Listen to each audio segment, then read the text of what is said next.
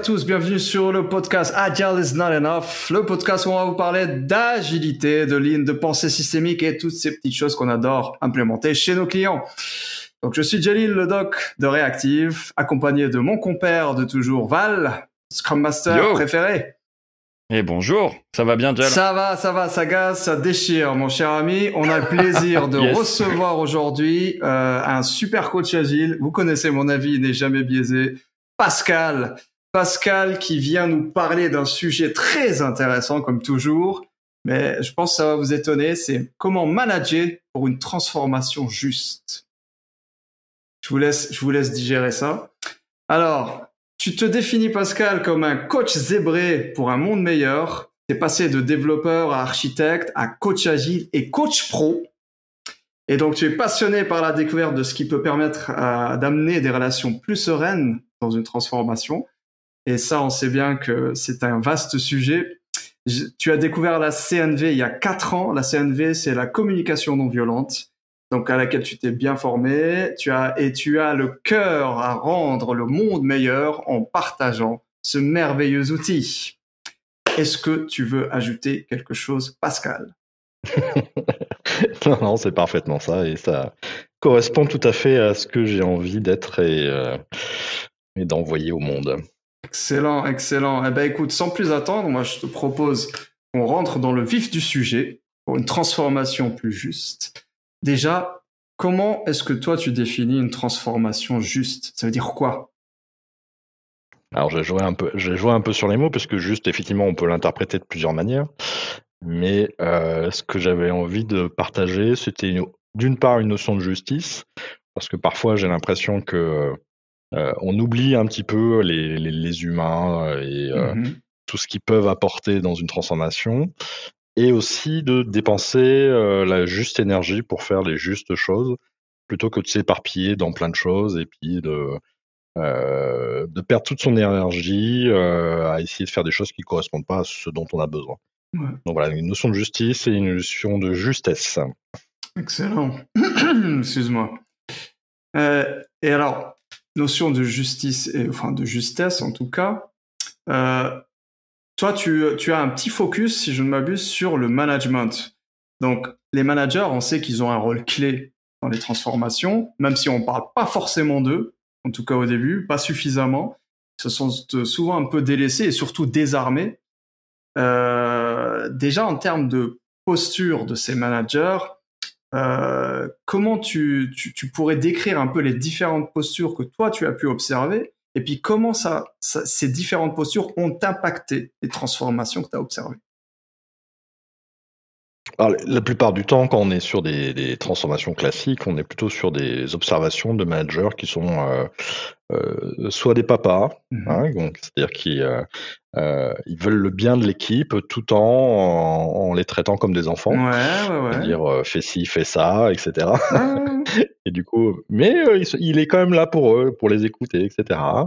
Ensuite, on a des managers qui sont très dans le command et contrôle parce que Parfois, ils ont été des experts et pour euh, accéder à des postes euh, à plus de responsabilités ou à des meilleurs salaires, bah, ils sont passés managers. et du coup, ils ont besoin de continuer à toucher euh, l'opérationnel et à vérifier que chaque détail est fait comme lui le voudrait. Donc, effectivement, on a des postures de commande et contrôle autour de ça.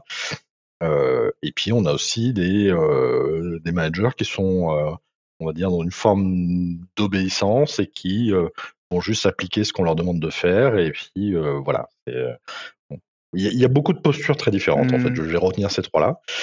Euh, et en agilité, on sait qu'on aimerait aller vers quelque chose qui est le manager, le manager coach, le manager accompagnant ou le manager au service de son équipe, plutôt que le, manager dont l'équipe est, pour lequel l'équipe est au service, quoi. On est totalement dans les, les on est totalement dans les trois états du mois, enfin dans les les états de personnalité dans les managers que tu, que tu proposes et notamment euh, sur la, posture de parent. Mmh, c'est ça, ouais, tout à fait. Hein. Euh, et, c'est vrai que ce, euh, parce que j'aime beaucoup ce sujet de sécurité psychologique, on, va, va se digresser quelques instants. Ah, mais c'est effectivement une proposition que, que je fais souvent en termes d'accompagnement, c'est que pour que les gens puissent aller vers l'autonomie et la responsabilisation, il faut qu'ils aient un cadre de sécurité psychologique. Et quand le manager est dans une position de parent, hein, qui soit notamment normatif, bah, les enfants sont infantilisés. Et quand on est infantilisé, ben, on n'a pas envie de prendre des responsabilités. on sait qu'il y a le papa qui peut se fâcher si on prend des mmh initiatives, et puis il faut lui obéir, etc. etc. Donc la posture manager est c'est ça, il s'autorise pas, effectivement, s'autorise pas effectivement à faire des choses parce qu'il sait qu'il y a un papa qui est là pour surveiller, pour gronder, pour donner son avis, etc. Et euh, cette posture d'infantilisation finalement crée une forme d'insécurité. Euh, et la proposition que je fais aux managers, c'est de réussir à sortir cette position de, papa et puis d'aller vers quelque chose où euh, on laisse grandir les enfants un petit peu de manière plus autonome et on les soutient plutôt que effectivement leur dire ce qu'on ce qu'on a à faire. par contre, il faut une posture soutenante parce que euh, si euh, le manager ne fait que lâcher le truc en disant bon c'est bon maintenant que vous êtes autonome, ça va pas ah, créer du tout de sécurité. ils vont pas se euh, sentir en sécurité. Vas-y Val, s'il te plaît, vas-y. Je, je, fais une sous-question sur ce que tu dis, mais j'allais dire papa et maman, mais du coup une sous-question qui vient, c'est est-ce que pour toi c'est des comportements très observables chez les hommes, manager homme ou est-ce que c'est autant des deux? Alors j'avoue que euh, c'est un sujet d'actualité, hein, mais euh, j'ai rencontré plus de managers hommes que de managers femmes. Euh, et du coup, on avait souvent du parent normatif, hein, si on prend l'analyse transactionnelle, qui, qui, crée des règles, des cadres, de la surveillance, du contrôle, etc. Pour les managers femmes que j'ai pu observer, euh, on avait parfois effectivement ce, besoin de, contrôle, et notamment quand elle, venait de, la filière expertise. Mais sinon, on avait plutôt des, comportements plus euh, parents-nourriciers, euh, mmh. c'est-à-dire quelque chose de plus soutenant, et puis allant vers les autres en fait. Donc, mmh. Mais j'en ferai pas une généralité. J'avoue que j'ai bien pas sûr. non, non, mais c'est intéressant, mais on n'en fera absolument pas une généralité, bien, bien sûr, quoi qu'il arrive. Ouais. Et justement, euh, si je rebondis sur euh, ces, différentes postures, euh, déjà, comment, comment tu les amènes déjà à conscientiser la posture? Parce que déjà, accepter que voilà, c'est, il fait le rôle du papa ou il fait le rôle du command and control, ou, enfin, il fait le rôle. Il agit en pure command and control. comment tu les amènes? Je parle même pas de changer de posture, je parle juste de conscientiser la chose et de se dire que peut-être il y a une autre bien sûr, je comprends. Mmh euh, en fait, le, ce qui est observable généralement auprès des équipes, c'est que euh, quand ils participent aux, réunions d'équipe, justement avec le manager, etc., ce sont des personnes qui sont des équipes qui sont plutôt passives ou euh, qui vont râler, qui vont être dans une forme d'enfant rebelle, c'est-à-dire que ils vont essayer de critiquer le, parent, mais voilà, c'est toujours sous couvert de blagues, etc. Et difficulté à appréhender le changement à proposer des choses ou tout simplement à dire comment ils se sentent dans, dans ce genre de, de moment. Et du coup, quand on observe euh, voilà, des, des, équipes qui sont dans, dans cet état-là, euh, on, on, sent qu'il y a un sujet de sécurité psychologique, c'est-à-dire qu'ils n'osent pas faire des choses parce qu'ils ils ont peur de quelque chose ou parce que euh, ça peut être aussi un confort, c'est-à-dire que c'est plus facile quand on dit ce qu'il faut faire Bien ça, c'est pas moi qui porte la responsabilité. Je peux dire, euh, c'est lui qui m'a dit de faire, et du coup, euh, voilà. Donc il y a, il y a, ça peut être deux, deux, deux choses.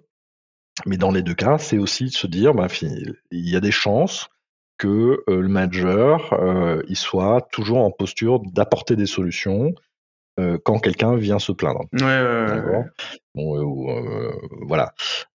et c'est ce que j'essaie d'indiquer au manager. Je dis attention, là, tu es dans une posture très solution.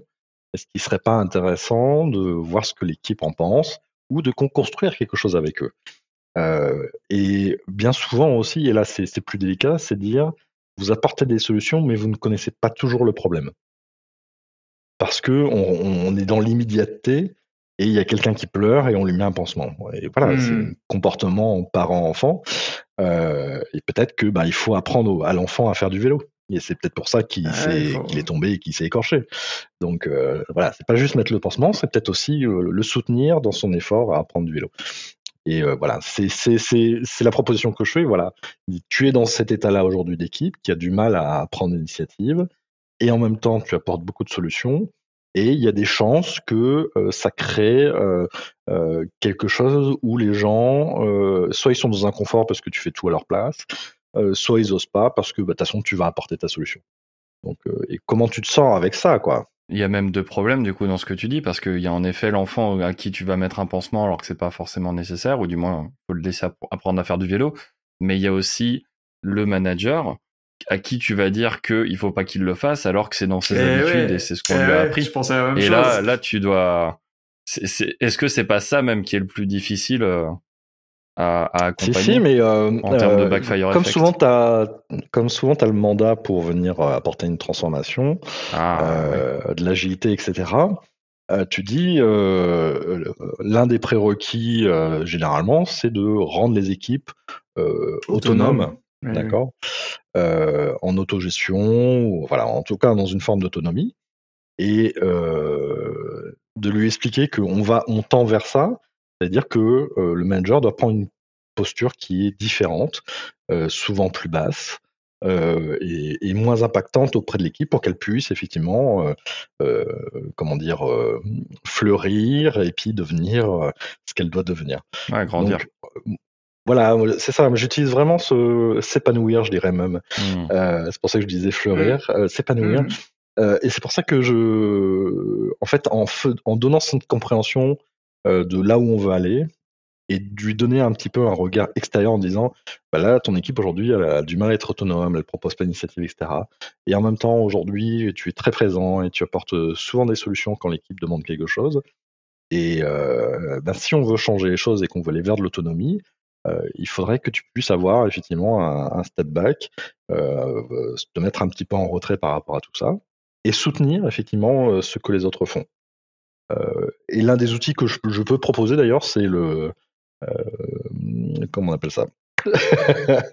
Du management 3.0, ah, hein, le Delegation Poker. Ouais, le Delegation Poker. Justement pour euh, voir où les équipes sont, se sentent bien de prendre des responsabilités et où ils se sentent pas de prendre des responsabilités. Bien sûr. Et puis en même temps, ça permet aussi de prendre conscience au manager de là où il est aujourd'hui en fait tout le pan de responsabilité qu'il prend en termes de décision, etc. Ouais, poser les vacances, euh, machin, ça peut être plein de choses. Ça peut être plein de choses. Et du coup, euh, ça, peut lui faire prendre conscience aussi de, de l'espace qu'il occupe. Et, sans jugement, c'est-à-dire que c'est très factuel. C'est-à-dire, voilà, sur toutes ces activités, bah, tu es présent. Et euh, est-ce que ça serait OK pour dire, bah, voilà, ce genre d'activité, normalement, c'est plutôt l'équipe qui le fait. Euh, dans quelle mesure l'équipe est OK pour le faire et dans quelle mesure toi tu es OK pour les soutenir et leur apporter euh, ce que tu dois. Quoi. Donc voilà, donc il y a des outils, euh, des ah, Tu me fais penser, justement, je, rebondis deux minutes sur le Delegation Poker. je connais une manager qui, qui l'a utilisé pour son équipe et ça fonctionne très très bien. mais très fan du management 3.0, donc déjà ça partait bien. ça aide. Euh, c'est 50% de victoire. Donc, euh, et ça marchait très très bien. Mais par rapport au reste de l'organisation, ce qui est très intéressant, quand on lui a posé la question euh, de comment tu fais pour gérer ton équipe, machin, tout ça, parce que visiblement les résultats sont là et qu'en plus les gens ils se sentent bien et tu vois, c'est marrant comme ça, a vraiment des effets positifs et ça se voit, ça se ressent. Ben, quand elle explique, ça fait peur aux gens. Mais tu, tu, tu les laisses, mais tu peux pas les laisser faire mais, mais tu contrôles pas ce qu'ils font. Tu vois, t'as des questions comme ça, tu contrôles pas ce qu'ils font. J'adore. J'adore le mot contrôle. Et on retrouve bien cette histoire de, euh, de parent-enfant, c'est-à-dire que le, parent, il doit contrôler que les devoirs ont été bien faits, que la chambre est rangée, que machin, etc. Donc, mmh. on, est, on, est bien dans cette relation parent-enfant, en fait. Et euh, c'est compliqué de leur expliquer. Alors peut-être que des fois, il faut faire. Un... Moi, j'ai déjà fait des petites initiations à l'analyse transactionnelle pour expliquer justement les états du mois euh, et dire, bah voilà, nous, ce qu'on recherche, c'est avoir une relation qui est plus adulte-adulte, mmh et donc euh, arrêter d'infantiliser les équipes, etc. Donc ça peut être aussi une démarche hein, de, de, faire des petites initiations euh, pour pour expliquer les états du mois et les fonctionnements, etc. Bien sûr. Euh, parce que en fait, les gens ne connaissent pas toutes ces théories parce qu'ils n'ont mmh. pas été. Et, et, le manager, je, je trouve qu'il il est poussé dans les voies du management avec euh, des caricatures de formation sur, euh, comment conduire l'entretien, etc. Mais assez peu sur les théories sociales et les théories d'organisation. Bah, comme tu dis, c'est très orienté solution et non euh, psychologie, comportementale, sociologique même. Parce qu'on parle des trois états du mois, mais là, tu as aussi en double, en petit bonus, le triangle dramatique de Cartman. Hein. On est sur sauveur victime bourreau en constant et, et ça fait que tourner là-dedans et personne s'en rend compte et, et voilà quoi. Et il est possible qu'en fait, à une époque, ce, type de management était approprié. Mm. Euh, et aujourd'hui, on est dans une société qui bouge beaucoup, où on, est plus euh, intéressé par euh, ce que ressentent les gens, le bien-être au travail, etc. Mm-hmm. Mm-hmm. Et je pense que du coup, il faut aussi apporter des outils aux managers ou des formations pour qu'ils prennent conscience de comment on fait pour justement s'intéresser aux gens, les comprendre les comportements de groupe, les comportements individuels, etc. Et je pense que voilà, comme la société change, en fait, il faudrait pouvoir équiper aussi les managers de la bonne manière. En fait, c'est l'idée que, que, dans le management de personnes, bah, il y, a... y a les personnes. Il faut, il eh les considérer en tant que telles et pas juste comme des ressources, comme on le fait beaucoup. Hein. On a tendance à les, les, les affilier à des espèces de machines sur pattes. Euh, Encore une fois, comme dit Pascal, ça avait son utilité avant, à l'ère industrielle. Mais aujourd'hui, où on a besoin de réflexion et de résoudre de la complexité. tout ce qui est travail complexe, exactement. Ah ouais, ouais totalement. Euh, Non, mais je pense que c'est vraiment le sujet, c'est la complexité. Mais je pense qu'il y a aussi vraiment un sujet sociétal de dire euh, euh on veut prendre soin. Et, euh, et c'est quelque chose qui est, qui est arrivé assez récemment, ouais, c'est vrai. dans ces 20 dernières années, et qui apporte aussi une autre dynamique dans l'entreprise où voilà, c'est important aussi que les employés se sentent bien et c'est pour ça que c'est notre manière de rétention parce qu'aujourd'hui le, le, monde est beaucoup plus volatile en termes de marché, etc. Donc voilà, il y a aussi plein de choses euh, qui expliquent euh, le fait qu'on veuille prendre soin des gens. Ah, absolument, Il y a beaucoup de bénéfices en fait à, avoir cette approche managériale là. Ouais, ouais, et même au-delà du bénéfice, je pense que c'est quelque chose que euh, les gens commencent à voir au fond, tu vois, comme une mmh. fibre. Je prends soin d'eux. Et, c'est vrai que dans certaines missions, et une mission dans, laquelle on était ensemble d'ailleurs, Jalil, euh, ils, sont finalement euh, très préoccupés par euh, l'évolution des gens, le, fait qu'ils se sentent bien dans ce qu'ils font, etc. Et ça ne les empêche pas pour autant de, se dire, tiens, il faudrait qu'ils bossent une heure de plus par jour parce que on a des trucs à livrer dans pas longtemps. Quoi. Et euh, il y a une forme de dichotomie, et parce qu'ils ont des, des injonctions euh, très fortes de résultats, mais dans, dans, une fibre intérieure, en fait, ils savent que c'est important de s'occuper des gens. Et du coup, c'est devenu quelque chose qui, qui, est vraiment présent maintenant. Et je ne sais pas si c'est naturel, mais en tout cas. Je pense, euh, qu'honnêtement, c'est le, le, le, contexte qui a fait que. Il y a une évolution d'environnement. Exactement ce que tu as dit. L'environnement du marché, du travail. Euh, il, il, il n'est pas facile de trouver les bons profils, de les retenir, de, de, de, de, les développer en interne, tout ça. Donc, il se, quelque part, il y a cette obligation naturelle qui se crée pour moi. En tout cas, c'est ma perception. Alors ça, mmh. là-dessus, on peut faire un épisode entier parce qu'il y a, y, a, y a le marché, mais il y a aussi la question générationnelle. Ah oui, et je parle même pas de extrêmement générationnel. T'as tellement raison. Ah, ouais, ouais. ah t'as tellement raison. Donc ça, faut qu'on le garde à côté parce qu'on peut en faire un limite un hors série euh, tellement c'est un sujet d'actualité quoi. C'est clair. Pour, pour, en, terminer sur ce sujet qui est extrêmement vaste, euh, si tu avais trois recos ou deux, deux trois recos que, que, que, tu voudrais faire à, à, des managers qui rentrent dans une transformation agile, qui en savent pas trop par où commencer, mais ils aimeraient bien un petit peu peut-être s'informer, peut-être euh, savoir comment procéder. Alors là, là, tu me prends. Euh, il y a tellement de choses qu'on pourrait apporter, mais. Euh, ce, qui, ce, qui, ce, qui, ce, qui, te semble venir euh, naturellement. Oui, oui, oui, il y a quelque chose pas une liste exhaustive, bien sûr. Du non, non, non, bien sûr. mais déjà, de. alors, on pousse, généralement, les managers poussent la transformation et quelque part, ils s'oublient, en fait. Et, et, ma recommandation première serait de dire quelle est ma place, quelle est euh, qu'est-ce qu'on attend de moi et est-ce qu'il n'y a pas une injonction contradictoire dans ce qu'on me demande de faire et de dire en fait? C'est-à-dire euh, il faut changer les gens et en même temps euh, on veut toujours le même résultat. Donc, donc déjà pour le manager, c'est de se dire est-ce que je suis en train de subir une injonction contradictoire? Et, je trouve ça hyper intéressant déjà de, se poser la question de se dire est-ce que je subis ça? Et si je subis ça, il y a quelque chose qui va pas fonctionner à la fin. Et quelque part, je vais subir les conséquences de ça. Est-ce que je vais pas atteindre mes résultats et ce qu'on attend de moi Donc déjà ça, il y a, vraiment un sujet de protection de soi-même de la part du manager et ça c'est très important. La deuxième chose serait de dire, c'est qu'il faut être capable d'être dans une posture de soutien euh, inconditionnel. C'est-à-dire, quels que soient les, choix d'équipe, on leur a demandé de changer et quelque part, ils ont besoin des moyens nécessaires pour pouvoir euh, faire ce changement.